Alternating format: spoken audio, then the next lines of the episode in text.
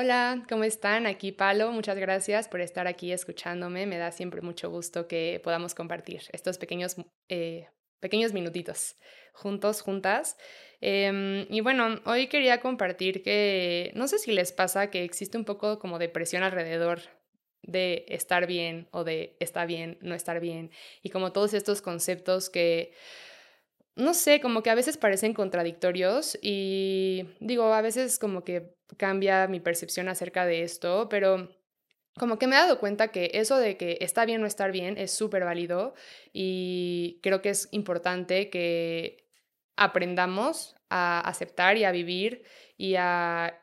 como sostener, agradecer y todo esto como los momentos no tan positivos o más difíciles, pero creo que también es importante que no nos quedemos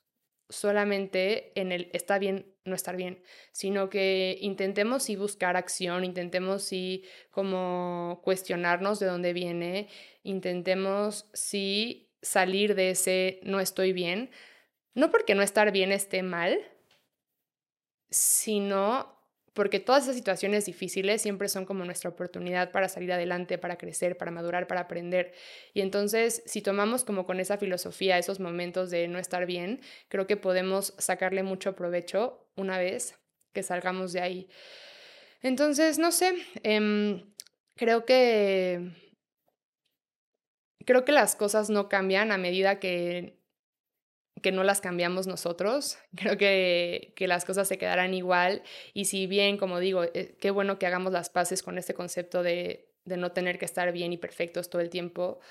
eh, sí siento que estamos como diseñados para sentirnos bien y para em, como crecer y para encontrar motivación en muchos lugares y para sentir que estamos progresando y, y creo que todo parte de, de, este tomar acción, ¿no? Entonces, si estás en un punto de tu vida en el que no te estás sintiendo tan bien, súper válido, eh, aprende de, de, este proceso, pero también como que toma acción y encarrílate para volver a sentirte bien. Acuérdate de esos momentos en los que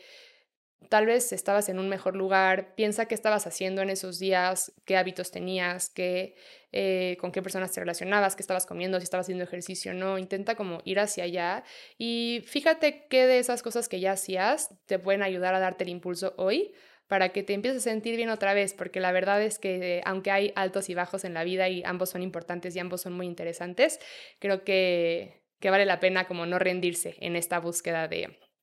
de mayor conexión y mayor como plenitud. Entonces, pues nada, ojalá que esta pequeña reflexión que he tenido últimamente les, les ayude con algo, si tienen algo que compartir, la verdad siempre me encanta leerlos y pues nada, nos vemos la próxima semana. Un abrazo fuerte.